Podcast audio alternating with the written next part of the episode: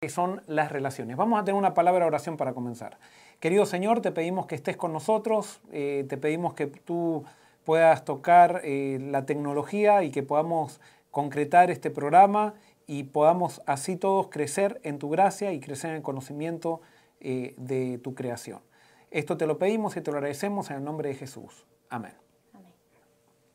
Muy bien, vamos a empezar con una, una pequeña introducción. Nosotros la vez pasada estuvimos viendo que en la Biblia, el principal tema pecado es una ruptura de relaciones. Y es por eso que nosotros vemos que en el Antiguo Testamento Dios manda a sus profetas para hablar de relaciones quebrantadas y de la necesidad de restablecer esas relaciones. El perdón de Dios busca restablecer una relación. Si, si el perdón no restablece una relación, ese perdón no es efectivo nosotros vimos que las enseñanzas de Jesús son, fueron todas alrededor de relaciones, cómo relacionarnos con Dios y cómo relacionarnos con el prójimo.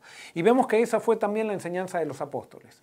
Y por lo tanto, el tema principal, como decíamos, en la Biblia son relaciones y vamos a empezar a estudiar entonces desde hoy los principios que hacen que si nosotros seguimos los ponemos en práctica, hacen que nuestras relaciones sean crecientes. Nosotros podemos ser muy consagrados, podemos tener muchos deseos de estar con Dios, pero si nosotros, una vez que nos entregamos a Dios, no somos inteligentes, inteligentes, siguiendo los principios que Él ha establecido para que nosotros podamos crecer, no vamos a crecer. Y es por eso que de esos principios vamos a hablar. Pero antes de comenzar, entonces tenemos preguntas de la semana pasada que Karen entonces las va a, eh, nos va a hacer llegar. Así es, Pastor. La semana pasada no nos alcanzó mucho el tiempo para poder leer todos los comentarios y las preguntas, pero ahora vamos a leer algunas de ellas. Eh, tenemos aquí una pregunta interesante. Dice, si dos personas están viviendo sin casarse por un tema de que uno de ellos no quiere porque no es cristiano, no quiere ser bautizado o no tiene dinero para el matrimonio, ¿estarían en pecado? ¿Qué le podríamos decir a esta persona que nos comentó? Sí, mientras... Eh, mientras ustedes estén juntos sin haber hecho un compromiso, justamente dijimos que pecado es todo aquello que no promueve buenas relaciones saludables. Estar unidos sin un compromiso es, pecado, o sea, afecta a nuestras relaciones, afecta a nuestra seguridad. Eh, eh, por eso no, podríamos decir están en pecado de condenación, que están condenándose, no, saquémonos esa idea. Pecado es algo que nos hace mal a nosotros y por eso Dios no quiere que lo hagamos. Y una relación eh, que no está comprometida, de alguna manera genera inseguridad. Y por eso sí, ojalá que en algún momento puedan decidir entonces entrar en armonía con los, los principios de, de la vida, que el amor siempre sea en compromiso. Y sin compromiso no hay verdadero amor. Y por eso en esa relación, mientras todavía no haya alguien que no esté dispuesto a tomar esa decisión, en la otra persona va a haber una inseguridad con respecto al amor. Y, ahora, pastor, hay muchas personas que no se quieren casar porque están esperando que sea la boda con, digamos, una gran lista de invitados o, digamos, en un lugar muy bonito. Y claro, para lograr tener ese tipo de boda tienen que trabajar mucho tiempo para ahorrar esa cantidad de dinero y después pasa el tiempo y ya se va postergando porque nunca se llega a tener esa boda ideal. ¿Qué recomendación le podría dar, dar a las personas que están en estos momentos a punto de casarse y sabemos que por el tema de la pandemia hay muchas restricciones? Yo quiero que estas personas entiendan que la boda no es el matrimonio. Y generalmente nosotros confundimos a la boda con el matrimonio, entonces tenemos bodas excepcionales. Y después matrimonios que duran dos años y ya están quebrados o quizás al mes ya están quebrados. Eh, o bodas, por ejemplo, que ponen a, un, a una pareja en deudas por 10 años. Con tener una boda, y no, no critico eso, si usted quiere hacerlo, hágalo, pero recuérdese, recuerde que la boda no es el matrimonio, el matrimonio es más importante que la boda.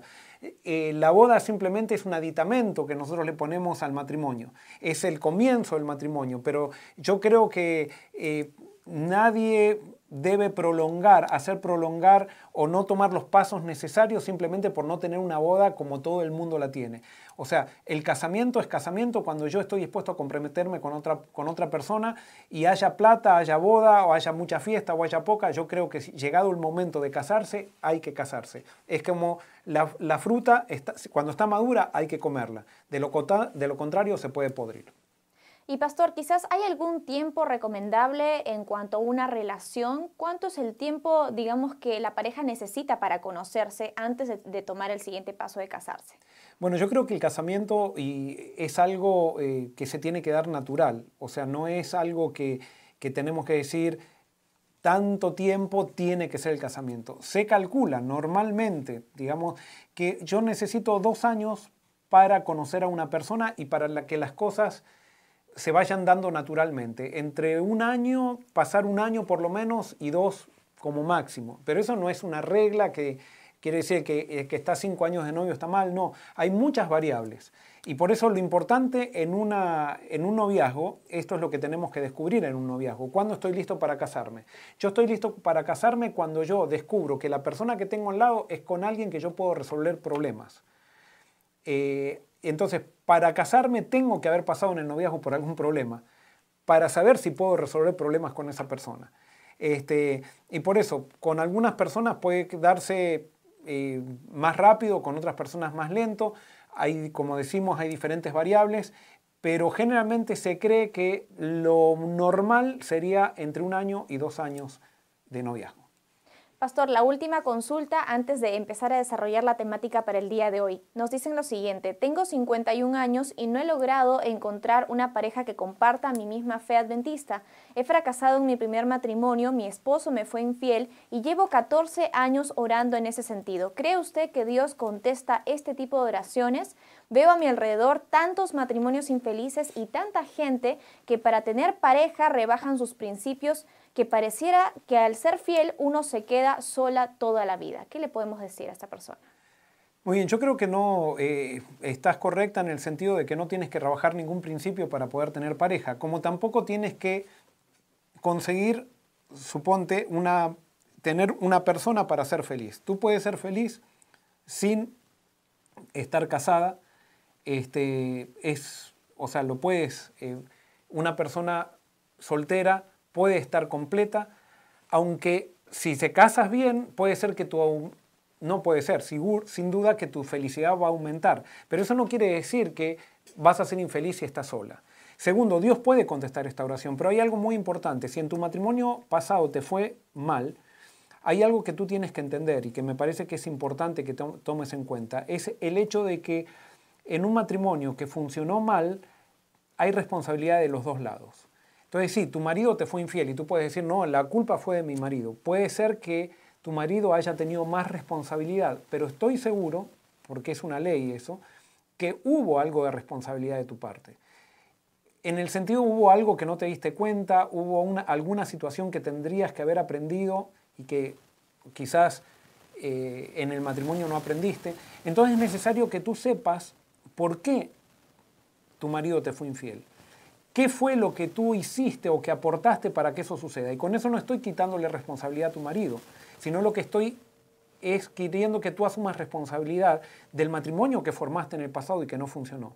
Si tú aprendes de, ese, de esos errores que tuviste en el pasado, sin duda que vas a tener muchas probabilidades de que cuando formes nuevamente una pareja vas a poder tener más probabilidades de ser feliz. Pero si tú no aprendiste nada, le echaste toda la culpa a tu esposo, de lo que pasó en el pasado y tú piensas que tú fuiste perfecta, lo más probable es que lleves muchos de los problemas que tuviste, que, en los cuales aportaste en tu, en tu relación anterior, los lleves nuevamente a una nueva relación.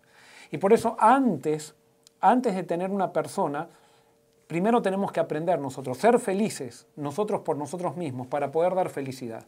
Eh, nosotros no, como decíamos al principio, no nos casamos para que alguien nos haga felices. Generalmente el que se casa con esa motivación se va a chasquear. Nosotros nos casamos para dar felicidad y nos casamos porque somos felices. Y cuando somos felices, entonces podemos dar felicidad a otros. Bueno, pastor, el último comentario que me parece importante de mencionar. Una persona nos dice lo siguiente, mi novio dice que no podemos seguir en la relación porque no soy tan inteligente como él. No entiendo qué me quiso decir. Bueno, yo lo que le diría, lo que te diría primero y si quieres toma lo que te digo y si no déjalo, pero yo te diría que le hagas caso a tu novio, no de que tú no eres inteligente, sino de que esa relación tiene que terminar. ¿Por qué te digo esto? Esa relación tiene que terminar no porque tú no eres inteligente, sino porque tu novio no te ve inteligente. ¿Y qué pasa? Todo lo que sucede en un noviazgo con el matrimonio no cambia, se profundiza. Entonces, si en el noviazgo tu novio no te ve inteligente, en el matrimonio te va a ver menos inteligente todavía. Entonces, yo nuevamente te digo, y en esto voy a ser bien categórico, te digo, hazle caso a tu novio, corta esa relación. ¿Por qué? Porque si tu novio no te ve inteligente ahora, no te va a ver inteligente nunca. No es por causa que esa relación tiene que acabarse porque tú no eres inteligente, sino porque él no te ve inteligente. Y tú tienes que ver, eh, o sea, si tú al seguir con esta relación y tu novio estar diciéndote que tú no eres inteligente, si sigues con esta relación, quizás le vas a dar oportunidad a tu novio que confirme lo que te está diciendo. Y por eso yo creo que es necesario, y voy a ser bien categórico, que tú cortes esa relación porque tu novio te va a faltar el respeto tarde o temprano, porque él no te ve inteligente. Entonces, ¿para qué está esa relación? Va a llegar un momento que entonces cuando te cases, simplemente él va a decir, no, tú no puedes hacer esto porque no eres inteligente, no puedes hacer lo otro porque no, tú solamente haz lo que yo te diga. Y justamente va a destruir tu individualidad. No, así no, para eso Dios nos formó el matrimonio. El matrimonio Dios nos formó para que nos apoyemos mutuamente, para que nos ayudemos mutuamente y para que nos demos ánimo mutuamente. Ya el matrimonio de por sí, aunque te cases con la persona eh, que compatibilizas y con una persona que te llevas bien y que te amas bien, va a tener desafíos. Y si tú le agregas a un matrimonio el hecho de que la pareja tuya no te ve inteligente, vas a tener grandes problemas. Y por eso Suerte que lo estás preguntando, yo te diría, esa relación tiene, si quieres ser feliz, tienes que terminarla hoy, hoy mismo. Bueno, Pastor, gracias por las recomendaciones. Seguimos recepcionando todos sus comentarios a través de Facebook. Hemos tenido un problema con YouTube. Parece que es un tema, es un error a nivel mundial, pero vamos a seguir conectados y atentos a lo que nos comentan a través de Facebook en las redes sociales. Ahora sí le damos pase al Pastor Joel Barrios para que pueda desarrollar la temática para el día de hoy. Sí, quiero aclarar, hacer una aclaración. Yo voy a hablar de relaciones, pero quiero decirles que no soy un experto en relaciones y que lucho con las relaciones también. O sea, soy un ser humano pecador y por lo tanto eh, estamos todos creciendo, estamos todos aprendiendo y lo que diga, yo voy a establecer principios, pero eh, ustedes también pueden estar en desacuerdo y podemos dialogar, podemos hacer preguntas y puede ser que me hagan una pregunta que yo no tenga respuesta o que la respuesta que yo tenga no concuerde con lo que ustedes piensan y está muy bien eso. Para eso Dios nos ha dado una mente, para eso tenemos el Espíritu Santo, para eso tenemos la Biblia, para que nosotros, eh, cada uno, pueda buscar con Dios qué es lo que viene de Él y qué es lo que no viene de Él. Pero vamos a empezar a estudiar entonces principios que hacen que las relaciones crezcan, leyes que hacen que las relaciones crezcan. Y lo primero que vamos a ver es la primera ley. Hay una ley o un principio que se llama el principio de la siembra y la cosecha. Esto es importantísimo que entendamos este principio para tener relaciones saludables. El principio de la siembra y la cosecha. Y para eso quiero que ustedes busquen en sus Biblias Gálatas 6, 7 que es un versículo muy conocido, que dice así, no os engañéis, Dios no puede ser burlado. Todo lo que el hombre sembrare, eso también segará. O sea, la Biblia me está diciendo que todo lo que nosotros sembramos es lo que vamos a cegar. Y cuando Dios nos está diciendo esto, que nosotros cosechamos lo que sembramos, no nos está castigando. Simplemente Él nos está diciendo cómo son las cosas.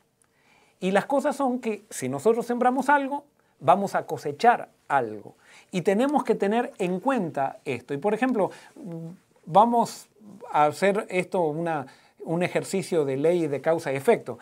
Le voy a preguntar a Karen, que está aquí, no, no puedo dialogar con ustedes, pero Karen, ¿cuál es el efecto si yo gasto dinero de más?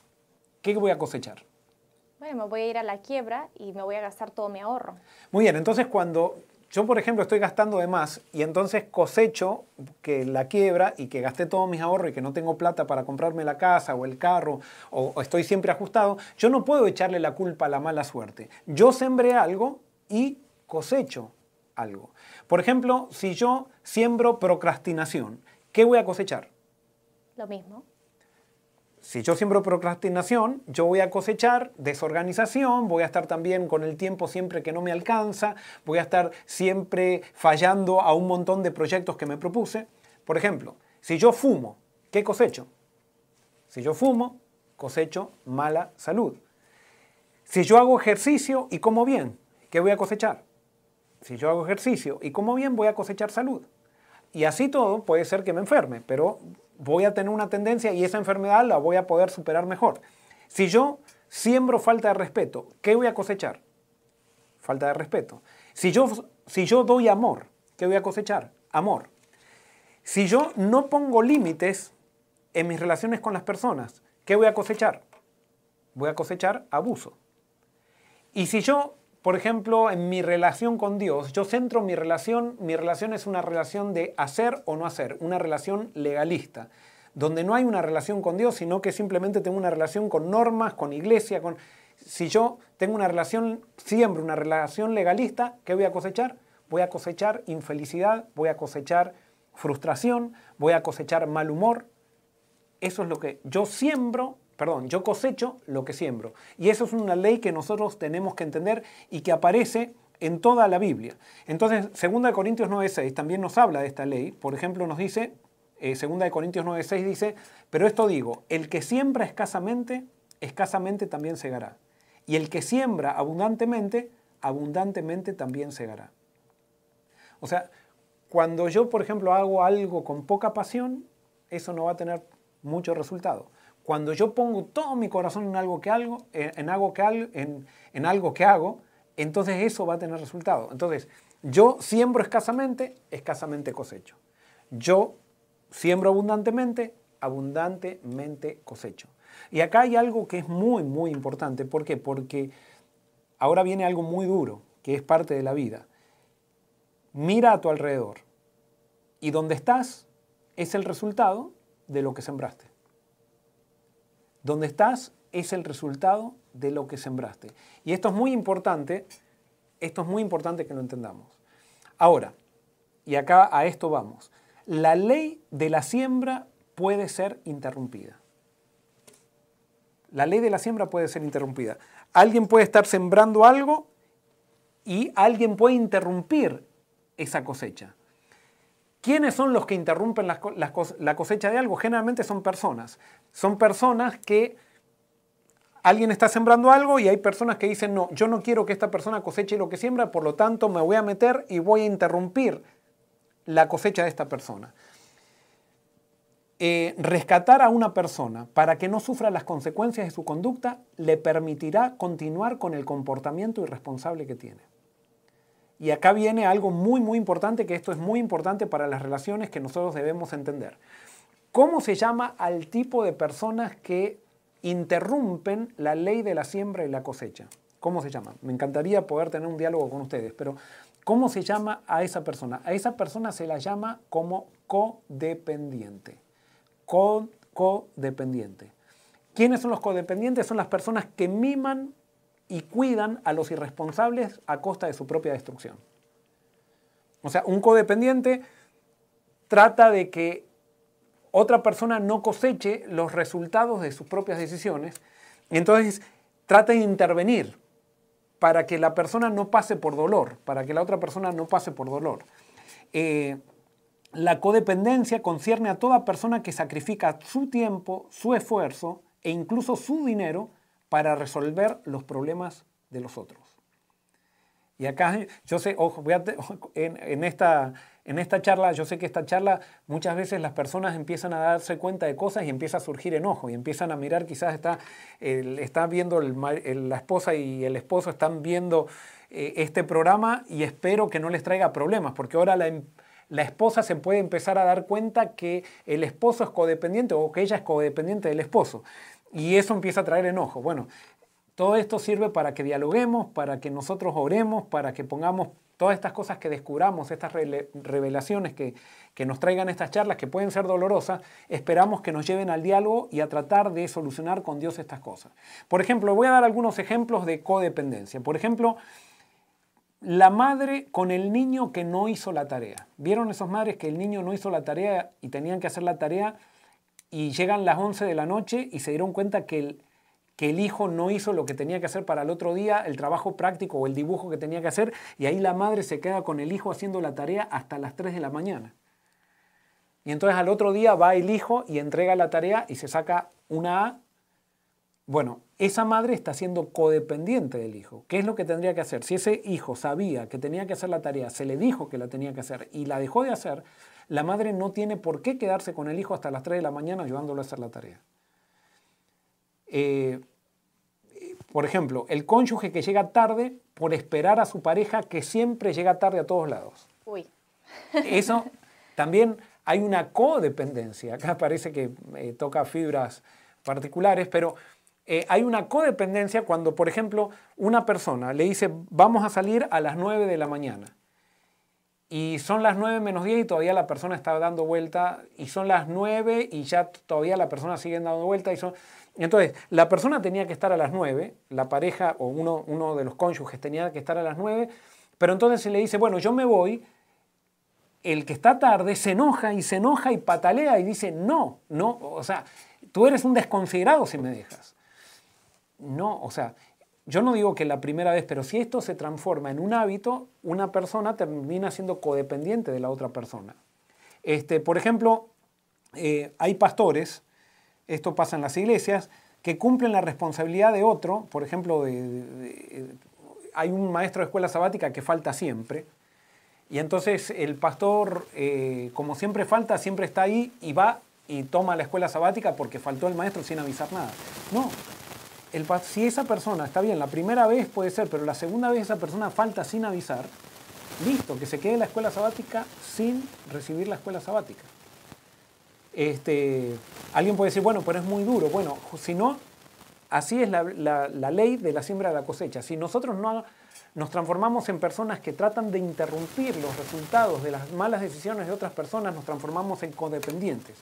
Por ejemplo, esto me pasó una vez que yo creo que lo contesto ya una vez, estaba en Puerto Rico, estaba dando una, una semana de oración y vienen los padres y me dicen, pastor, nosotros queremos que, que hable con nuestro hijo porque tenemos problemas con nuestro hijo, él no sé, es bueno, pero eh, es un poco rebelde, no sabemos qué hacer. Bueno, le digo, eh, tráiganlo mañana. Sí, mañana lo vamos a traer y esperamos que él, él quiera hablar con usted. Muy bien, predico al otro día, termina eh, la charla, y se acerca el hijo y dice, acá está pastor nuestro hijo, hable con él, hable con él a ver si puede hacer algo. Muy bien, los, padres piensan a veces que los pastores tenemos una, varita mágica que le va a tocar al hijo y el hijo va a cambiar. Este, pero me puse a hablar con el hijo y realmente el hijo se veía muy respetuoso, o sea, tuvimos un muy buen diálogo y entonces le digo, a ver, contame, ¿qué es lo que pasa? Parece que tenés problemas. Sí, me dice él, yo ya yo quiero solucionar estos problemas, pero y le digo, ¿cuál es tu problema? No, el problema dice que yo le saqué ya varias veces el, carro a papá y, bueno, la última vez que se lo saqué, choqué. Eh, ya se lo había sacado otras veces sin permiso y la última vez choqué y estuve en la cárcel. Y, bueno, y así estoy. Entonces le, le pregunto, ¿y quién te sacó de la cárcel? No, bueno, mis padres pagaron una fianza para que yo pueda salir de la cárcel. Y claro, lo que estoy diciendo yo sé que puede sonar muy frío, pero ¿cuánto iba a estar ese chico en la cárcel por haber chocado? A lo sumo iba a estar dos días o tres días. Pero los padres ni bien chocó, fueron, a pesar de que el chico ya le había sacado varias veces el carro, fueron, pagaron la fianza y lo hicieron salir al chico de la cárcel. No le pidieron ni al chico después de decirle, bueno, vas a trabajar para esa fianza que pagamos vas a trabajar para que eh, no, eh, o sea, para cubrir esa, esa pérdida. No, no, el chico estaba ahí. Entonces yo me di cuenta que cuando el chico me contó eso, le digo, yo no necesito hablar contigo, tengo que hablar con tus padres. El problema no estaba en el chico, el problema estaba en los padres. Y yo sé que esto es muy difícil. Y yo, esto yo lo digo muy allá, más allá del bien y del mal. Pareciera como que yo tengo todas las cosas bajo control. A mí me cuesta mucho seguir esta ley en mi casa, pero me doy cuenta que cuando fallo en esta ley es cuando genero problemas, especialmente en la relación con mis hijos.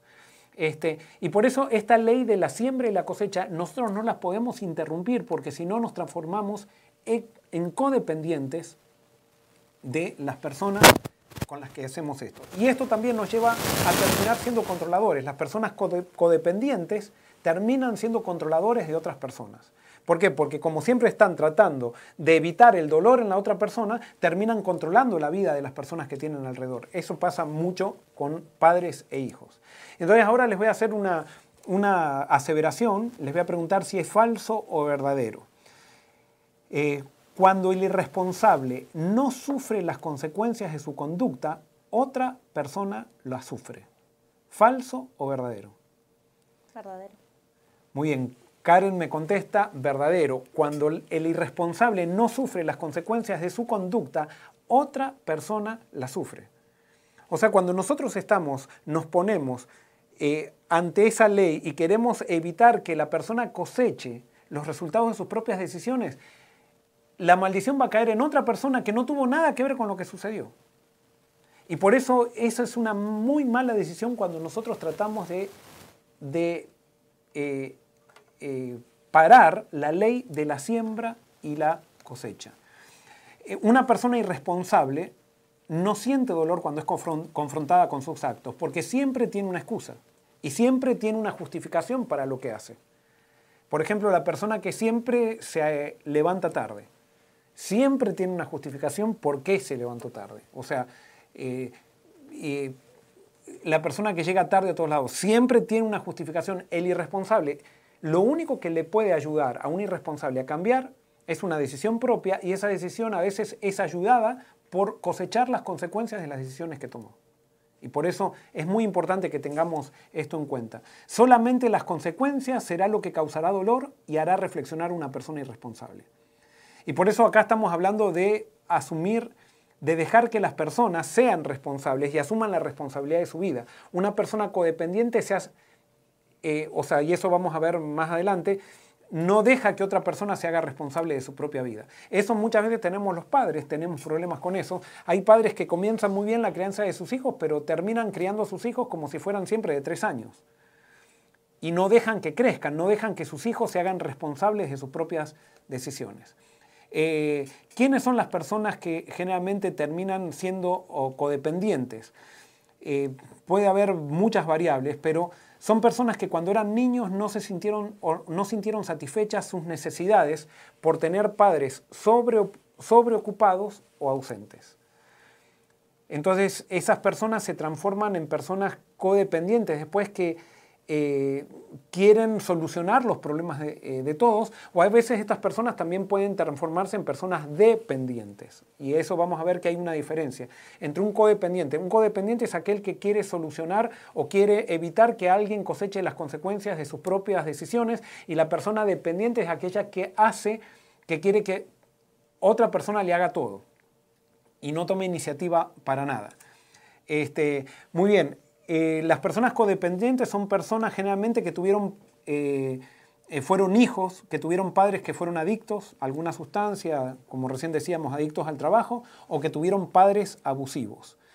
Este, y les voy a leer algunas cinco síntomas de codependencia. Primero, dificultad para experimentar niveles apropiados de autoestima. Generalmente la persona codependiente o dependiente no tiene una autoestima saludable. Eh, tienen dificultad para establecer límites funcionales con otras personas, o sea, no saben dónde termina la responsabilidad de él y dónde termina la del otro. Y por eso estas personas o pueden ser personas que abusen de los otros, o sea, metiéndose en la vida del otro, tratando de evitar que el otro se haga responsable de su vida, o son personas que dejan que abusen de ellos. Generalmente eso pasa con las personas dependientes. Eh, generalmente el codependiente cruza los límites de la vida de otra persona. Eh, tienen dificultad para establecer identidad propia, o sea, ellas no saben bien quién son, quién son. Entonces, al no poder definirse quiénes son, justamente por el hecho de que también fueron hijos de personas codependientes o personas fueron dependientes, eh, tienen dudas con su apariencia, dudas con su cuerpo, dudas de quiénes son. Por ejemplo, recién, y perdonen que diga esto, y como no sabemos los nombres, y por eso simplemente lo digo para que podamos, eh, esta muchacha que recién contó de, su novio que le decía que ella no era inteligente, pero seguían en relación, allí tenemos un problema de dependencia o codependencia muy, muy claro, muy claro. Este, entonces esta chica, como no sabe quién es, deja que su, su novio la defina. Y si su novio le dice que no es inteligente, ella lo cree, que no es inteligente. Entonces allí yo sé que estoy siendo muy frío, pero tenemos que ver que tenemos un problema y tenemos que ver cómo enfrentar estos problemas.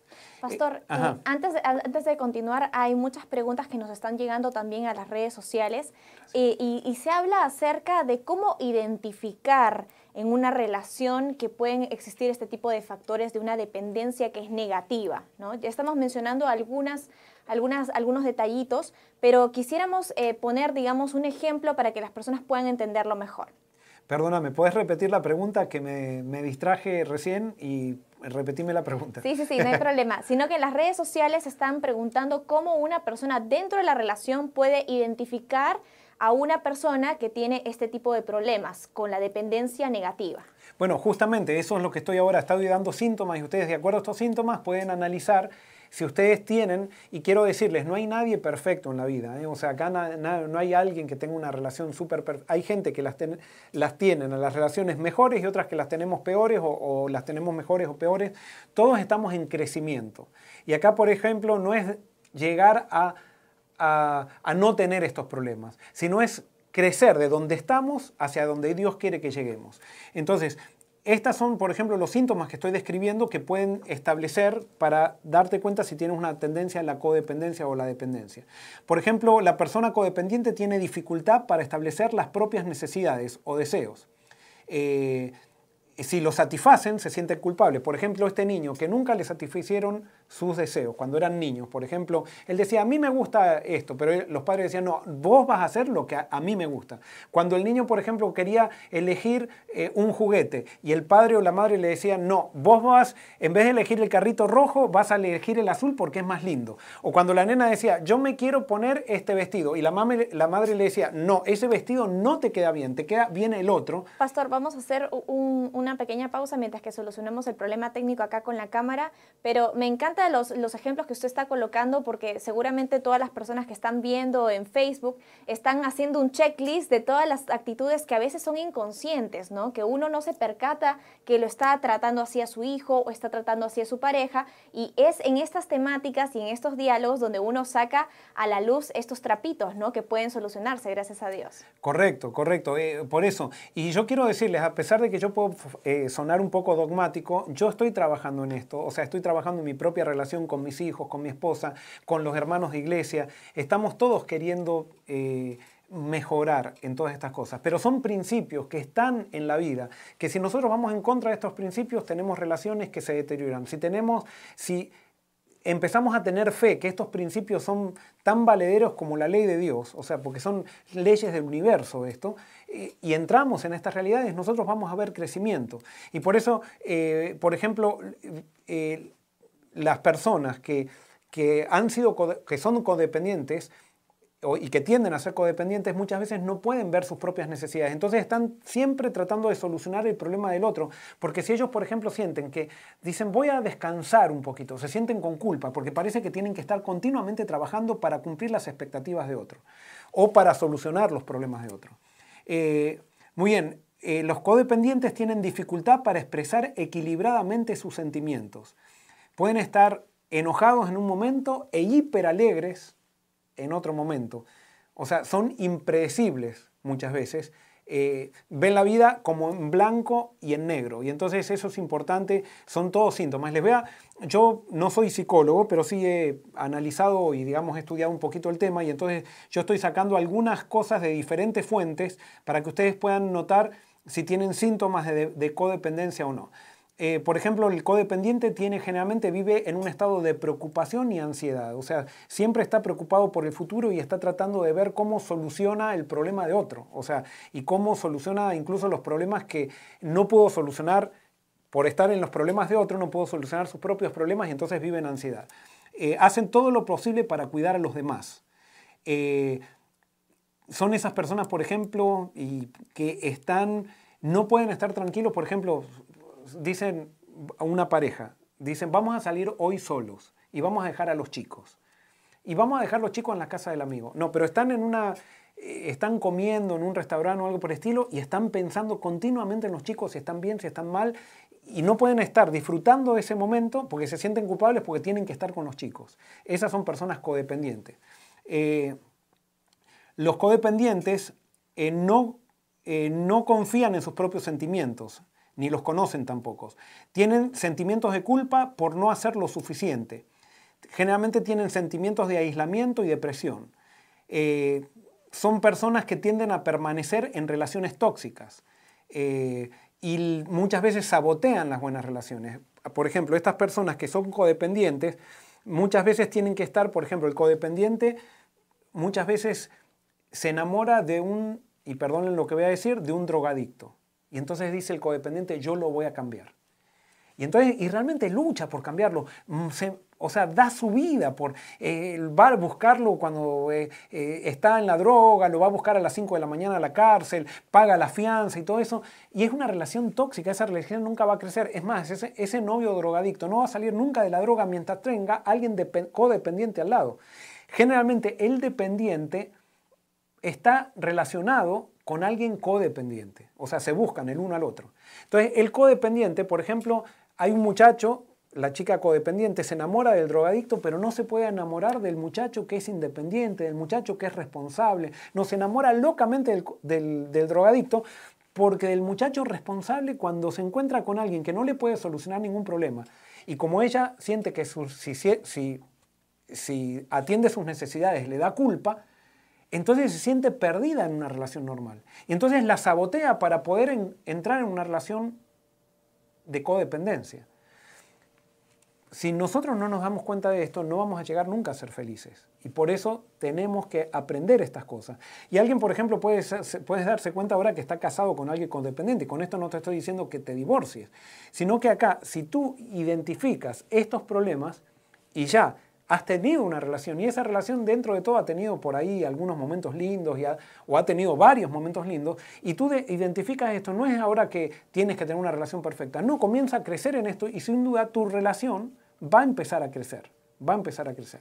Por ejemplo, los codependientes tienen generalmente adicción al trabajo eh, porque ellos tienen que trabajar para mantener y para dar todo a, a su familia o a las personas que están alrededor de ellos Muchas veces tienen falta de energía y son personas con baja autoestima. Este, voy a leer algunos otros aspectos de síntomas de codependencia espero que no se desesperen, espero que no terminen esta, esta sesión pensando que son un desastre. No, recuerden que una de las mejores cosas que nosotros podemos eh, hacer para solucionar cosas es identificar problemas. Y si hoy podemos identificar algún problema, podemos identificar algún síntoma, y eso nos lleva a a empezar a trabajar en la solución de estos problemas, entonces quiere decir que entramos en un camino de crecimiento y eso promueve la felicidad, el crecimiento. No importa dónde estemos, no importa dónde estemos. Si estamos creciendo, eso promueve la felicidad. Por eso yo siempre digo, puede haber un matrimonio, por ejemplo, que haya sido muy feliz y que dejó de crecer y está peor que un matrimonio que haya sido muy infeliz por mucho tiempo, pero hoy comenzó a descubrir las llaves de sus problemas y comenzó a crecer, y si comenzó a crecer está más feliz que aquel matrimonio que haya ido muy bien, pero que está en una meseta sin crecer. Este, por eso en el crecimiento hay felicidad. Muy bien, eh, vamos a ver algunos otros síntomas de, codependencia. Eh, la autoestima brilla por su ausencia, como decíamos, buscan controlar a la otra persona, temen la independencia del otro, temen muchísimo la independencia del otro. Por ejemplo, el marido codependiente no le da libertad para gastar, le da todo a su, a su esposa, pero no le deja a su esposa administrar nada de dinero, ni que tome decisiones sobre el dinero. Este, o eh, padres, por ejemplo, que temen, vieron esos padres que temen que su hijo se casen y que siempre están diciendo, no, mi hijo es muy chiquito y que están boicoteando las relaciones sentimentales de su hijo, las relaciones serias, muchas veces porque eh, tienen excusas, no, todavía tiene que terminar la carrera, todavía tiene que estar, eh, tienen estas personas como son codependientes y, eh, de sus hijos, entonces han tratado de que sus hijos no lleguen a la, total independencia. las personas codependientes son obsesivas con la pareja, o sea, se obsesionan con su pareja, se sienten responsables de las emociones del otro y suelen reprochar a su pareja en el sentido siguiente, tienden a decir, con todo lo que hago por vos, mirá cómo me respondes, mirá cómo me respondes. Le hacemos muchas veces esto con los hijos. Eh, es como que nosotros estamos dándonos cuenta que estamos haciendo de más y queremos entonces de alguna manera después cobrar eso que nosotros estamos haciendo. Eh, cuando nosotros sentimos que estamos haciendo de más, evidentemente no, lo estamos haciendo con amor, lo estamos haciendo por obligación y entonces allí hay un problema. Este, muy bien, como recién decía, generalmente la persona codependiente se, se une con una persona dependiente. Muy bien, entonces ahora vamos a ver entonces cómo nosotros podemos solucionar este problema de la codependencia. Y yo no sé, Karen, si podemos, ¿querés que hagamos preguntas o dejamos las preguntas para después? ¿Cómo, ¿Cómo, preferís? Me parece que sigamos un poquito más para luego dar ya más tiempo a las preguntas. Muy bien, entonces vamos a continuar. Entonces, el principio que tenemos que entender eh, para poder solucionar el problema de codependencia se llama el principio de la responsabilidad. Eh, ¿Qué es la responsabilidad? En una relación la responsabilidad tiene que ver con el hecho de saber cumplir con mi parte. Eh, es saber cumplir con la parte que a mí me toca. Y acá es donde muchas veces nos fallamos y ese es el problema que tiene el codependiente.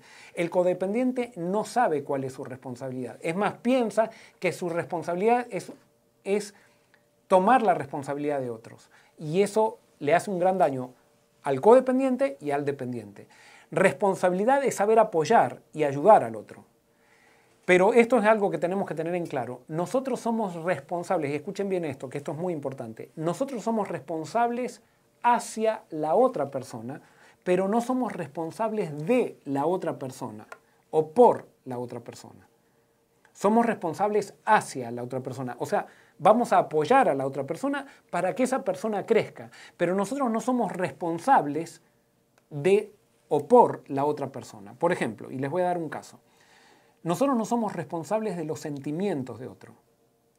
¿Vieron esas personas que son enojadizas y que si no se hacen lo caprichosas, personas caprichosas que si no se hacen lo que ellos quieren, se enojan, manipulan con un enojo? Bueno, la persona codependiente piensa que es responsable de los enojos de esa persona, entonces muchas veces no hace cosas para que la otra persona no se enoje y tú ni yo somos responsables de los sentimientos del otro. Si el otro persona se quiere enojar, se enoja y punto. Pastor, y, a propósito de lo que está mencionando, algunos dicen, no, no, yo me he molestado porque tú lanzaste la piedra y rompiste el vidrio. Esta es una consecuencia de tu actitud, porque muchas personas manipulan con esta premisa también. No, no, bueno, ahí tenemos, por ejemplo, cuando una persona, ahí tenemos una persona que no asume responsabilidad, cuando dice, no, yo te grité porque tú me gritaste. No, o sea, tú eres dueño de tu propia persona y eso vamos, vamos a ver un poquito después. O sea, yo, eh, eh, la persona dependiente o codependiente le echa la culpa de sus estados de ánimo a los chicos que se portaron mal. Lo hacemos, yo lo he hecho y lo hago mucho eso. Eh, le, le, echamos, no, nosotros somos dueños de nosotros mismos. Y justamente, si ustedes pueden ver, y eso vamos a ver un poquito también más adelante, vamos a ver que Jesús le podían escupir la cara y él seguía igual. O sea, no cambiaba su actitud, o sea, eh, no le echaba la culpa de nada a, nadie. Él no se hacía, él era responsable de sus propios sentimientos y cada persona era responsable de sus propios sentimientos. Le doy un ejemplo, digamos, que pasa mucho en las iglesias. Una vez yo llegué a una iglesia y estaba en la junta de nombramiento de la iglesia. Entonces, eh, alguien golpea y me dice, pastor, le traigo una notita que le manda una hermana de iglesia. Y era una hermana de iglesia con mucha tradición en la iglesia, de esas personas muy respetadas, pero que no estaba en la junta de nombramiento. Entonces leo la notita y dice, pastor, me pone la notita, ponga a mi esposo en algún cargo porque si no él se va a ofender. Y yo leo eso y el esposo era una persona que, que era muy reconocida en la iglesia. Pero por adentro mío yo dije, o sea, y yo sé que muchas veces vieron que lo hacemos muchas veces. Decimos, no, hay que poner a esta persona porque si no se va a ofender. No, si la persona se ofende, se ofende. Se eligió otra persona que se la aguante, el que no fue elegido. Ah, no, porque se va a enojar y va se va a ir de la iglesia. Que se vaya, nadie lo está echando. Cada uno está en la iglesia que quiere. Y si no le dan cargos, si se hizo la junta democráticamente, no a dedo, o sea, si se hizo la junta bien en los procesos correctos, como deben hacerse las cosas, si la persona se enoja porque no lo eligieron, es problema de la persona, no es problema mío. Y les digo, lo que les estoy diciendo, no, yo sé que no les estoy dando un, dato aislado. Hay personas que con sus enojos quieren manejar a todo el mundo. Y entonces nos hacen sentir a todos los que estamos alrededor que somos responsables de sus enojos. No, nosotros no somos responsables del enojo del otro. No somos, si se enoja es problema del otro. El problema es cuando el otro se enoja y yo me enojo y quiero con el enojo mío también hacerle frente al enojo del otro. Ahí se hace un infierno. Se hace un infierno. Pero quiero decirte, tú tienes que saber que tú no eres responsable de los sentimientos del otro. Tú no eres responsable de la felicidad del otro. Ah, no, porque tú me hiciste infeliz, que esto, no, tú no haces, o sea, yo decido si soy infeliz. Yo decido, o sea, y yo tengo herramientas para que nadie afecte mi felicidad. No estamos hablando ahora de niños, o sea, porque sí, un padre puede hacer infeliz a un niño. Pero ya cuando somos personas maduras, nosotros somos responsables de nuestra propia felicidad. Eh, tú no eres responsable tampoco del crecimiento de otro. Cada uno es responsable de su propio crecimiento. Pero vieron, hay, hay parejas muchas veces que el marido está velando para que la... Una cosa es apoyar para que el cónyuge crezca y otra cosa es hacerme responsable del crecimiento del cónyuge. Hay, por ejemplo, esposas que renuncian a sus propios sueños por trabajar en el sueño de su marido. Y no estoy, o sea, vuelvo a repetir, no está mal que apoyemos, pero nosotros no podemos renunciar a nuestras propias necesidades para satisfacer las necesidades de otro. Eso es codependencia. Eso es codependencia. Eh, de, eh, nosotros no somos responsables de la vida de otro.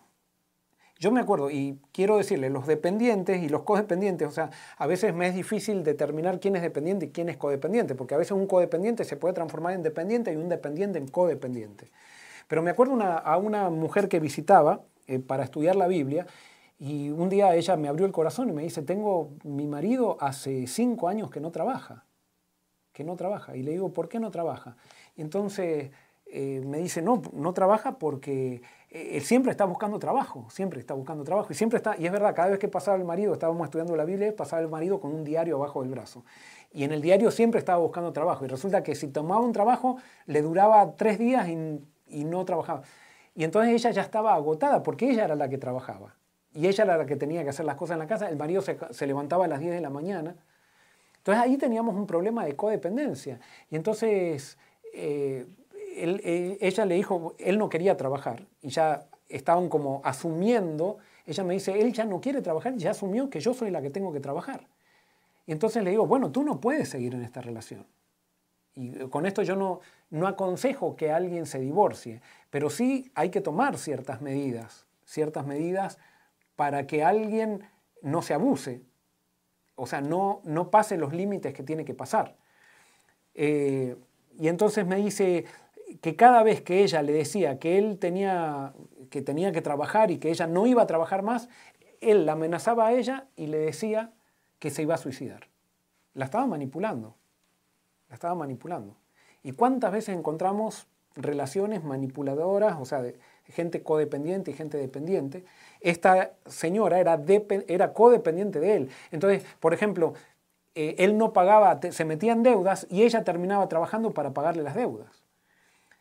Y yo le decía, bueno, la próxima vez, y yo me acuerdo que esta mujer no entendía, porque ya se había hecho, había construido la relación así. Le digo, la próxima vez que te diga que se va a suicidar, tú pregúntale qué flores quieres que llevarle, que quieres que le lleves al, velorio, porque él, tú no eres responsable. Si él se quiere suicidar, que se suicide. ¿eh? Es por supuesto, lo digo fríamente, pero es decisión de él, no te puede manipular con eso. No lo entendía. Bueno, llegó un momento que esta mujer, eh, al final no terminamos de estudiar la Biblia, su relación era muy tóxica con el marido, hasta no siguió estudiando la Biblia, pero después la fui a visitar a los 10 meses. Golpeé la puerta, salió, era una mujer totalmente diferente, totalmente diferente, en apariencia, en todo. ¿Y qué había pasado? Se había puesto firme. ¿Qué se había puesto firme? Firme no era firme en ponerle límites al marido, sino firme en no hacer ella más de lo que tenía que hacer. Y hay dos cosas, cuando tú haces lo que tienes que hacer correctamente, pasan dos cosas. O la persona que tienes al lado cambia o la persona que tienes al lado se va. En el caso de esta persona, este hombre no soportó asumir la responsabilidad y se fue y la dejó. Y fue súper bien para ella. Se la veía feliz, rozagante ahora. ¿Qué hizo este hombre? Se fue a buscar otra codependiente que lo mantenga y, que él pueda seguir con la responsabilidad. Pero esta mujer tenía que aprender que ella colaboró con esa irresponsabilidad, haciendo más cosas de las que tenía que hacer por su marido. Pastor, antes de continuar, justo aprovechando ese ejemplo, hay una pregunta en Facebook que dice, pero ¿qué pasa con correr la otra milla? Si lo pensamos, cuando Jesús vino a la tierra, Él fue codependiente con los demás y literal, Él renunció a satisfacer sus necesidades para satisfacer la nuestra. Si Jesús lo hizo, ¿por qué nosotros no? Solo tengo una duda sobre esto y muchas gracias por el lindo programa. Muy bien, eh, hay que entender algo. Cuando Jesús dijo que corramos la otra milla, no nos dijo que tenemos que correr la otra milla. Si tú analizas bien el pasaje, creo que está en Mateo. Eh,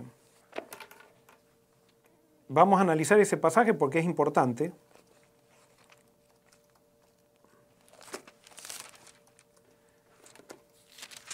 Mateo eh, capítulo... Mateo 5.41. 5.41. Dice, oíste que fue dicho, vamos al 38, ojo por ojo, diente por diente, pero yo os digo, no resistáis al que es malo, antes a cualquiera que te hiera en la mejilla derecha, vuélvele también la otra. Al que quiera ponerte a pleito y quitarte la túnica, déjale también la capa. A cualquiera que te obligue a llevar carga por una milla, ve con él dos. Al que te pida, dale, y al que quiera tomar de ti prestado, no se lo niegues. Acá Jesús está haciendo un llamado a la voluntad. No está haciendo un llamado... Fíjate que te dice, Jesús no dice, si, si alguien te pide llevar eh, la carga una milla, tú tienes que llevar dos millas. No, tú tienes que decidir hacer algo bueno por el otro. O sea, ¿cómo haces, y esto tiene que ver con el enemigo, cómo tú actúas con el enemigo haciendo algo bueno con él? En este caso era con un soldado romano, pero acá no, estaba hablando de una relación con tus hijos, no estaba hablando de una relación con el vecino, estaba diciendo, tú quieres darle un buen ejemplo, dale un buen ejemplo, pero tú tienes que saber que eso es una decisión tuya. No, cuando tú dices, yo lo hago porque, por ejemplo, esta mujer, ella estaba deprimida, porque ella sentía la obligación de que tenía que mantener a su, a su marido. No, acá Jesús dice, no lo hagas por obligación, toma una decisión. Y esa decisión tiene que llegar, tiene ciertos límites. Jesús lo estaba hablando esto sobre, o sea, estaba hablando del contexto de la venganza, o sea, yo no me voy a vengar de alguien que me hace, por ejemplo, yo no me voy a vengar de mi marido que no quiere, de que, que él no quiere trabajar, por ejemplo. Eh, ¿Cómo puedo hacer? Yo no le voy a hacer un daño a mi marido porque él no está asumiendo su responsabilidad. Y ese es el gran problema que tenemos nosotros muchas veces, que decimos, si él me hace esto, yo le hago lo otro. No, eso no hace el cristiano. El cristiano lo que hace es no devolver mal por mal. Y a veces devuelve con bien, pero eso no, el cristiano es siervo de otra persona, pero no es esclavo de una persona. Y eso es lo que hay que entender. Por ejemplo, eso muchas veces no lo entienden las iglesias. Hay, eh, hermanos de iglesia muchas veces piensan que los pastores son esclavos de la iglesia. No, los pastores son siervos de la iglesia, no son esclavos de la iglesia. Son siervos. Y son siervos voluntarios de una iglesia. Y ojalá que todos seamos siervos voluntarios, pero por ejemplo, hay muchas veces que hay pastores que tienen, y perdonen que me ponga ahora como desde este punto, pero lo he visto, en, no lo he visto acá, pero lo he visto en, en otros pasajes, en otras experiencias que tuve, que, por ejemplo, los pastores tienen familia, tienen hijos, y muchas veces, eh, me acuerdo en una iglesia, pretendían que yo deje a mis hijos, por ejemplo, si tenía que llevar a mi hijo a un partido de fútbol, no, yo tenía que estar con una persona porque, y que no es, tratando un caso administrativo, cuando yo tenía que ir con un hijo, con mi hijo a un partido de fútbol que era muy importante para él. Con eso no quiero decir que el pastor se tiene que dedicar todo a la familia, no, tampoco. Tiene que haber un equilibrio. Pero nosotros no somos esclavos de la persona, somos siervos de la persona. Jesús, por ejemplo, él se dejó humillar. Y quiero decirte algo, cuando, ¿qué es lo que Jesús enseña? Tú te dejas manipular por la gente cuando tú cambias el rumbo por la manipulación o cambias tus decisiones por la, por la manipulación que alguien te hace. Y por eso tú no puedes cambiar quién eres por la manipulación de una persona.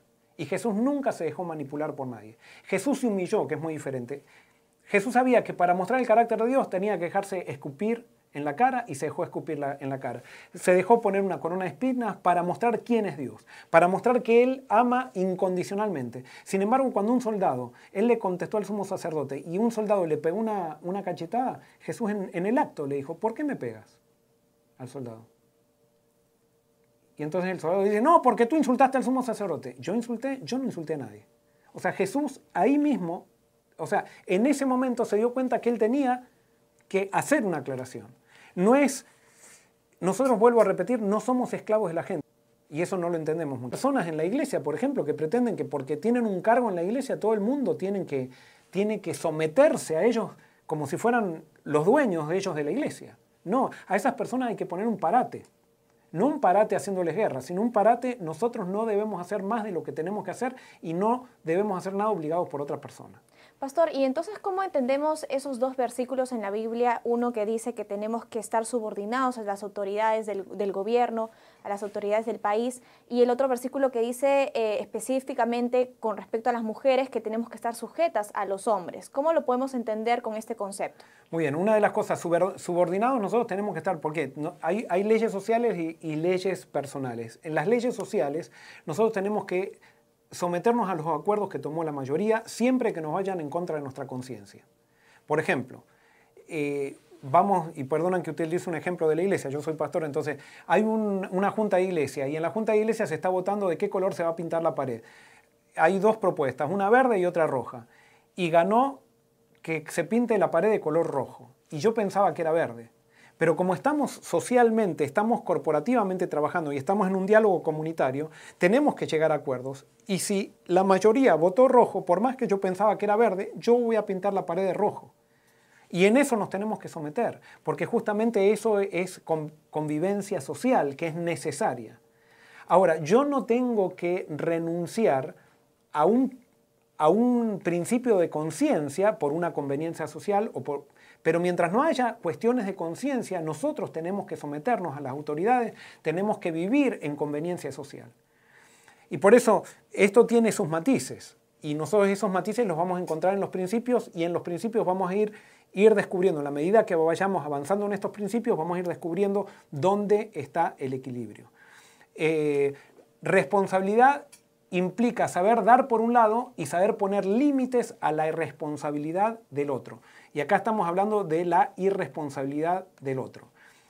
Y acá viene algo eh, claro. Alguien puede decir, bueno, muy bien, esta persona es un abusador, yo le voy a poner límites a esa persona. No. Las personas que ponen límites son personas codependientes. Yo no le pongo límites a nadie, yo me pongo límites a mí mismo. Y quiero que este principio se entienda muy bien, porque hay, por ejemplo, puede haber alguien ahora, espero que no, no, esté sucediendo, la esposa lo puede estar mirando al esposo ahora después de estar en esta conversación y se empieza a dar cuenta de un montón de, de que el esposo es machista y dice, ahora yo le voy a poner límites a él. No, te vas a transformar en una codependiente. Lo vas entonces, si le pones límites a él, lo vas a controlar. Tú te tienes que poner límites a ti mismo o a ti misma. Cuando tú compras una casa, Tú no le pones límites a la casa del vecino, tú le pones límites a tu propia casa. Entonces, si yo quiero, si yo quiero eh, tener relaciones saludables, yo le tengo que poner límites a mi casa, a mi persona. Y esto es algo importante, porque cuando yo no tengo límites, no, soy, no sé quién soy. Fíjense, si un país no tiene límites, ¿qué país es ese? Si no tiene límites, no sabemos qué país es, porque no sabemos ni dónde termina ni dónde acaba. Cuando una persona ha sido abusada y una persona se deja eh, esa nena no puede tomar decisiones con respecto a su vida eh, social, digamos, de, ella dice, yo quiero volver a las 10 de la noche de la casa de, o a las 12 de la noche de la casa. No, tú tienes 7 años y te vamos a ir a buscar a, a las 7 de la tarde y se acabó. Y en esas cosas no la vamos a dejar. Pero hay cosas tenemos que aprovechar las oportunidades donde ellos pueden equivocarse con libertad y que no se van a perjudicar la vida, y entonces darles libertad para que se equivoquen y para que empiecen a ser independientes. Y eso los va a ayudar para que en la medida que vayan creciendo, vayan tomando cada vez decisiones más sensatas. Y ahora este anda con otra, entonces ahora voy a vivir para mí. Entonces esta, esta persona, en vez de irse al equilibrio, de vivir una vida con sensatez, se va a una vida egocéntrica y esa vida le trae tantas heridas como le trajo la vida codependiente que vivió con su marido. Y por eso tenemos que hacer un alto y analizar mejor la vida. Hacer un alto con Dios y empezar a entender y entender cuáles son los principios de la vida. Este, y entonces tenemos que entender que amar significa darnos todo y, poner, eh, y ponernos límites a nosotros mismos para que nadie dependa de nosotros. O sea, nosotros no podemos estar felices cuando alguien depende de nosotros. Y esto lo digo en todos los niveles. Porque a veces, por ejemplo, tenemos jefes de trabajo que quieren que sus empleados dependan de ellos. Muchas veces tenemos pastores o ancianos de iglesias que quieren que la iglesia dependa de ellos. No, eso tarde o temprano va a llevar a la, a la toxicidad. A la toxicidad. Nosotros debemos aprender a saber, a ponernos límites, a saber, y eso vamos a ver más adelante, quizás en una próxima sesión, vamos a ver cuáles son los límites más importantes que tenemos, y es algo muy simple, ¿eh? Eh, qué es lo que tenemos que aprender. Pero hoy no podemos tocar todo, esto tiene muchas variables, no vamos a poder tocar eh, todo hoy. Entonces, vamos a dar algunos ejemplos simplemente para terminar y dar lugar a las preguntas de cómo Jesús actuó con sus discípulos. Fíjense, Jesús sabía que Pedro lo iba a negar. ¿Se acuerdan? Le dijo a Jesús, yo te digo que me negarás tres veces. Y Pedro dijo, no, no, Jesús. Y Jesús podría decir, mira, quédate al lado mío y no te muevas, ¿eh? no te muevas porque si no me vas a negar. No, Jesús le, le avisó, pero le dio libertad a Pedro, le dio espacio para que él se haga responsable de sus propias decisiones. Pero así todo lo ayudó, le dijo, ven, en el jardín de Getsemaní le dijo con Pedro, Santiago y Juan, le dijo, vengan conmigo, vamos a orar. Jesús oraba, iba donde estaban los discípulos y ¿qué hacía, qué hacía Pedro? Pedro se dormía. Y entonces Jesús le decía, Pedro, ora porque si no vas a entrar en tentación. Se iba de vuelta, Pedro no escuchaba el consejo y de vuelta se dormía. Pedro ora. Y así, ustedes saben la historia, Pedro se, tres veces se durmió y después lo negó a Jesús de una manera abierta y, muy grande. Si Jesús hubiera sido codependiente, lo hubiera agarrado Pedro y le dijo, Pedro, vamos a arrodillarnos y vas a orar acá conmigo. Ya. Vas, no, Jesús le, sabía que la decisión de Pedro le iba a traer una consecuencia, pero Jesús no se interpuso entre esa decisión. O sea, simplemente dejó que Pedro coseche los resultados de su decisión. Los cosechó. Y gracias a que dejó que Pedro coseche los resultados de su decisión, Pedro lo terminó buscando a Jesús, pero haciéndose responsable de su propia vida. Y después Pedro cambió. Pedro cambió. Lo mismo pasó con Judas. Jesús sabía que Judas lo iba a negar desde el principio. Si yo hubiera sido Jesús, yo hubiera, primero no lo hubiera elegido a Judas. O sea, no le hubiera permitido que esté allí entre los doce discípulos. Tampoco le hubiera dejado que sea tesorero allí en la, entre los discípulos. Y segundo, y, perdón, y por último, cuando estaban en la última cena, ¿se acuerdan que Jesús le dijo, Judas, lo que vas a hacer, si lo vas a hacer, hazlo pronto? Le dio total libertad y no se interpuso en sus malas decisiones. Y sabía que sus malas decisiones incluso iban a repercutir en él. Bueno, en el caso de Judas, Judas no quiso aprender, ni aprendió del dolor, a pesar de que Jesús, por amor a Judas, dejó que él coseche las consecuencias, pero al final Judas terminó ahorcándose. Y no voy a explicar todo eso, pero quiero mostrarles que Jesús no se interpuso para que los discípulos no cosechen los resultados de sus propias decisiones. Lo sabemos con Adán y Eva. Dios nos interpuso que Adán y Eva pequen. Por lo tanto, nosotros no podemos controlar a nadie. Esto es algo que tenemos que entender. Nosotros no salvamos a nadie. El único que nos salva es Cristo y Cristo nos salva y nosotros aceptamos si Él nos salva o no. Porque si no queremos que nos salve, Él nos interpone. Porque justicia es darle a cada uno lo que elige. Y justamente esa es una de las más grandes eh, cosas que tiene la vida y que tiene Dios es el hecho de darnos libertad. Y en esta libertad hay muchas cosas en juego y en esta libertad hay que vivir inteligentemente y hay que vivir responsablemente. Por ejemplo, Dios en la época de los jueces, Dios dice, le da a los, a los israelitas que todos vivan en tribus semi-independientes. Había algo solamente que los unía, que era el culto. Todos tenían que reunirse tres veces al año, ir a las fiestas en el santuario, pero después cosechen los resultados de sus malas decisiones y así van a ir volviendo a mí y va a llegar un momento que se van a quedar voluntariamente conmigo. Justamente así educa Dios. Dios no es codependiente. Por lo tanto, si Dios no es codependiente, nosotros no debemos ser codependientes. Y termino con una frase, muchas veces para hacer más por una persona, tenemos que hacer menos. ¿Se entiende? Vuelvo a repetirla. Muchas veces para hacer más por una persona tenemos que hacer menos. Muy bien. ¿Hay alguna pregunta? Sí, pastor, hay bastantes preguntas y varios comentarios. Eh, la primera es esta. ¿Está mal ayudar a alguien que se equivocó económicamente, por ejemplo? Eh, perdón, voy a tomar agua que se me secó. Sí, estábamos hablando de que tenemos que hacernos responsables, digamos, de nuestras acciones y al parecer esta persona ha entrado en deudas, como el ejemplo que poníamos, y ahora eh, la persona nos pregunta si está mal ayudar a, aquella persona que, que se equivocó. Ayudar a una persona que se equivocó nunca está mal. Lo malo es hacerme responsable de las decisiones que tomó esta persona. Cuando, por ejemplo, una persona, eh, la Biblia dice, cuando eh, tú no le salgas de garante a nadie, si tú quieres yo, por ejemplo, hay personas que dicen, no, vieron esas personas que siempre prestan dinero. Hay que tener mucho cuidado con estas personas, por ejemplo, que, siempre están pidiendo dinero. Y, entonces te manipulan y dicen, no, si tú eres cristiano tienes que prestarme. Sí, la Biblia dice que tenemos que prestar a una persona, pero no podemos prestarle sin tener en cuenta nuestras necesidades. Y esto, por ejemplo, les doy un ejemplo que esto lo viví en una iglesia. En una iglesia había, eh, me llamó un matrimonio y tenían un problema este matrimonio. Este hombre estaba ayudando a todo el mundo, pero la casa de ellos ganaba mucho dinero él. La casa de ellos estaba que se caía a pedazos, que se caía a pedazos. Pero él estaba ayudando acá, estaba ayudando allá, estaba ayudando al otro, estaba ayudando al otro, dándole al, otro. Y la casa, entonces ellos estaban, él estaba tratando de solucionar los problemas de otros sin atender sus propias necesidades, las necesidades de su familia. Nosotros tenemos que ayudar, pero no podemos hacer y por eso eso cada uno tiene que tener la sabiduría de saber cuándo está ayudando a la irresponsabilidad de otro o no. Recuerden ese principio, que si yo quito a alguien las consecuencias de sus propias decisiones, esas consecuencias caen en otra persona.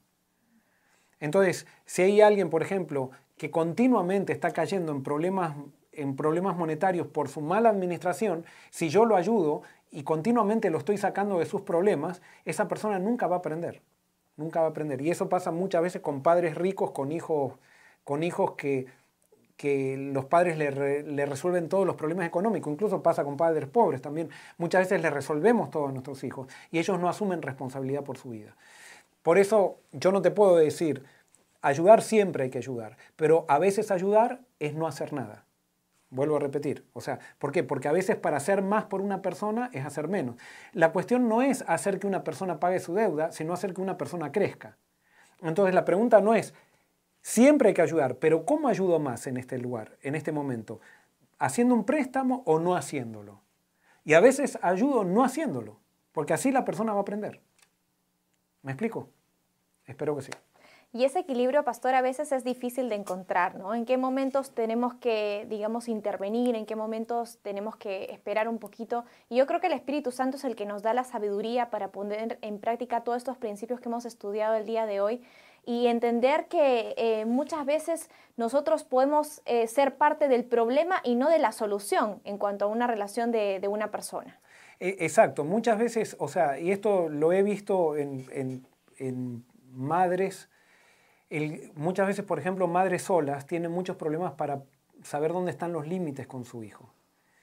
Eh, y muchas veces le tuve que decir a, alguna madre, porque la madre siente culpa porque su hijo está solo y está creciendo solo y no tiene el padre, y le he tenido que decir a una madre, me parece que estás haciendo demasiado por tu hijo, tienes que hacer un poco menos. Y, estas madres se empezaron a dar cuenta y empezaron a ver el crecimiento, porque esto tiene una ley de causa-efecto. Si es que yo estoy haciendo de más y me freno y hago lo que tengo que hacer, no de más ni de menos, porque tampoco es hacer de menos, pero hacer lo que tengo que hacer, eso va a producir crecimiento, va a producir crecimiento. Este, y por eso vuelvo a repetir, a veces para hacer más por alguien tenemos que hacer menos. Es algo que tenemos que ir anotando y poniendo en práctica también. Eh, tenemos el comentario que dice lo siguiente, ¿cuál es el matrimonio válido? ¿Es por la ley del país, por civil o es el religioso por la iglesia? Muy bien, no, el matrimonio válido, de acuerdo a lo que entiendo, es el, eh, es el civil. O sea, lo que la Biblia pide es un compromiso civil con una persona. Eh, eso es lo que, según los estudiosos, los eruditos de la Biblia, ellos han llegado a las conclusiones estudiando el, sistema judío y el sistema hebreo. O sea, eh, era el acuerdo civil que yo hacía me comprometía con la sociedad de que iba a amar a esta persona. Y eso es lo que pide la Biblia. Y es por eso que nosotros muchas veces hay personas que se han casado por civil y nosotros lo aceptamos como miembros de iglesia. Sin embargo, hay personas que no se han casado por civil y nosotros esperamos que esas personas arreglen sus cosas antes de dar un paso de poner su vida eh, en total acuerdo, digamos, con los principios de la Biblia, porque nosotros creemos que el matrimonio civil es el que pide Dios. Correcto. Tenemos también otra pregunta en relación a la codependencia. Una duda, pastor, en mi relación con Dios, ¿Dios es codependiente con nosotros? O sea, Dios, si lo piensa bien, Dios nos bendice a pesar de que somos malos. Es por eso que nos da su gracia. Entonces, ¿Dios es codependiente con nosotros? ¿Qué le podemos responder? No, Dios no es codependiente con nosotros. Dios nos da amor a nosotros y nos da la seguridad de su amor. Él siempre nos recibe cuando nosotros voluntariamente vamos a Él. Él siempre está con nosotros para ayudarnos. Pero lo hemos visto en la Biblia, cada uno cosecha las consecuencias de sus propias decisiones. Nosotros somos arquitectos de nuestro propio destino. Dios sí sabe medir hasta dónde nosotros somos, va nuestra responsabilidad. Así como un padre, por ejemplo, un padre no es condependiente cuando hace que su niño de dos años le quite, le quite la mano del enchufe porque sabe que su hijo no entiende. Lo mismo hace Dios con nosotros de acuerdo a nuestra madurez espiritual. Cuando no somos demasiado maduros espirituales, Dios interviene más en nuestra vida. Pero en la medida que vamos creciendo, Dios va dejando que nuestras propias decisiones vayan, vayan cosechando, eh, digamos, vayan haciendo su, su, resultado, cosechando, trayendo su resultado, porque si no nosotros no maduramos y Dios quiere que crezcamos. Entonces, un padre no es codependiente cuando le saca a su niño de tres meses los dedos del enchufe, pero un padre es codependiente cuando a su hijo de 18 años le quita los, dedos del enchufe. No sé si me explico. Si el niño de 18 años quiere meter los dedos en el enchufe y el padre está diciendo, no, no toque, saque la mano, saque la mano de ahí, ese padre es codependiente. O sea, eh, ya tiene que haber enseñado a su hijo para que su hijo tome decisiones correctas. ¿Y cómo le enseñó? Una de las cosas que tenemos que aprender como padres no es tanto enseñarles a nuestros hijos a no equivocarse, sino tenemos que enseñarles a nuestros hijos a cómo actuar cuando se equivocan. Que eso es uno de los grandes problemas que tenemos. Nosotros muchas veces estamos evitando que se equivoquen y no les permitimos así que aprendan las leyes de causa y efecto. No, nosotros tenemos que enseñarles, por ejemplo, voy a un chico de... Eh, de 9 años o de 10 años ya ah, va a ser frío la noche y vos le decís, llévate una, una chaquetita porque va a ser frío. Y el nene dice, no, yo no voy a tener frío, hace calor. No, es que yo vi el pronóstico y va a ser frío. No, no, no. Bueno, dejémoslo que no se lleve la chaqueta. Dejémoslo y no ya llevémosla. O, o si se la llevamos, porque sabemos que quizás vamos a estar toda la noche ahí, es un campamento, se la lleva y no se la entregamos ni bien tenga frío. Se la entregamos después que pase dos horas de frío nosotros tenemos que ir evaluando hasta qué punto, y por eso la vida es algo inteligente, no podemos decir, así es la regla y así la vamos a ir cumpliendo. No, para eso, como decía Karen, necesitamos el Espíritu Santo para que nos dé sabiduría para ir evaluando hasta dónde va mi responsabilidad y hasta dónde va la responsabilidad del otro. ¿Qué es lo que me toca a mí de acuerdo a la madurez que tiene mi hijo o, de acuerdo a la madurez que tiene mi esposo o mi esposa y qué es lo que no me toca? ¿Se entiende? Y eso es lo que hace Dios con nosotros. Dios no es codependiente de nosotros. Tenemos también otro comentario. ¿Cuál es la diferencia y el límite entre ayudar y dejar de ser uno mismo y preocuparse por sus necesidades? ¿Cuál es el límite entre ayudar y dejar de ser uno mismo? O sea, olvidar las necesidades que uno tiene por ayudar a la otra persona. Sí, nosotros no nos podemos transformar en seres egocéntricos, o sea, egoístas. Nosotros tenemos que ser personas de servicio y cuando nosotros muchas veces somos personas de servicio, no estamos pensando en nosotros. Pero llega un momento que nosotros, por ejemplo, nosotros tenemos responsabilidades de vida que tenemos que cuidar. Por ejemplo, yo puedo estar sirviendo a una persona y, renunciando a mis necesidades momentáneas, pero no puedo renunciar a, las necesidades de mi familia por servir a otras personas. No, no, sé si me explico. Y por eso acá no hay una regla de hasta dónde, o sea, para esto se necesita una dependencia de Dios continua, estar continuamente creciendo en estos principios, aplicando nuestros principios y en la medida que los vamos aplicando con la ayuda de Dios y vemos que esto causa crecimiento, entonces nos vamos haciendo cada vez más hábiles en, seguir estos principios, eh, saber hasta dónde va nuestra parte y hasta dónde no va nuestra parte. Eh, pero, por ejemplo, yo una de las cosas, en una iglesia donde fui, me acuerdo que... Eh, eh, nosotros tomamos la decisión cuando nuestros hijos sean chicos con mi esposa. Yo, por ejemplo, mientras era, no teníamos hijos, dábamos estudios bíblicos todo el tiempo, estaban todas las reuniones de la iglesia y todo lo demás. Pero cuando nacieron mis hijos, tomamos decisiones de dedicarle tiempo a nuestros hijos. Y, y, especialmente en los lunes, nosotros tomamos la decisión con mi esposa de que no íbamos a transigir con los lunes, los lunes iban a ser días libres para nosotros.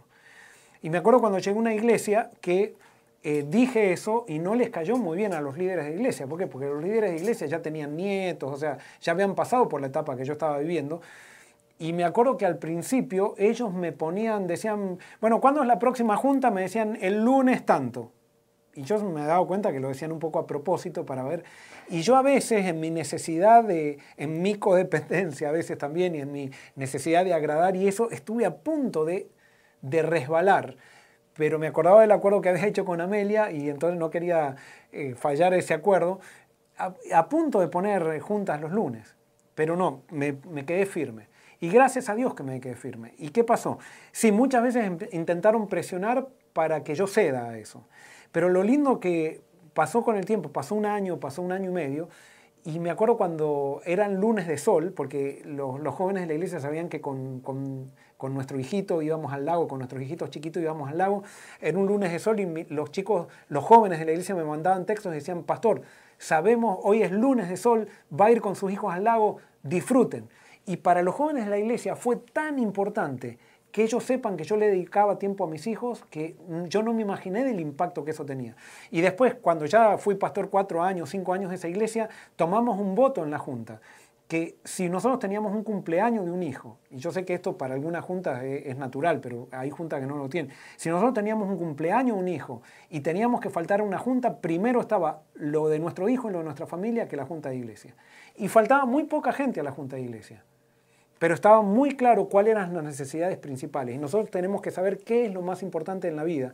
Y esas cosas importantes no las podemos sacrificar. Y por eso es necesario que tengamos una escala de valores. Y esa escala de valores nos va a poder, nos va a poder ayudar a saber cuándo tengo que renunciar a cosas y cuándo no tengo que renunciar a cosas. Eso es interesante, pastor, porque la Biblia dice en el versículo que tenemos que colocar a Dios en primer lugar. El reino de Dios tenemos que buscarlo siempre y todo lo demás va a ser añadido. Y muchas personas sufrimos eh, en el proceso de saber cómo equilibrar nuestra cantidad y calidad de tiempo para con la iglesia como para con nuestra familia, ¿no? Porque muchos dicen, no, esto es para el Señor, eh, tengo que estar en la iglesia de lunes a viernes, tengo que apoyar y muchas familias se descuidan en ese sentido también. Sí, hay muchas familias que se descuidan eso y han perdido sus hijos y hay otras familias que han sido muy inteligentes y que en el servicio de la iglesia han sabido integrar a sus hijos que si están todo el día, también sus hijos están, pero no por obligación, sino porque también sus hijos disfrutan de ese proceso.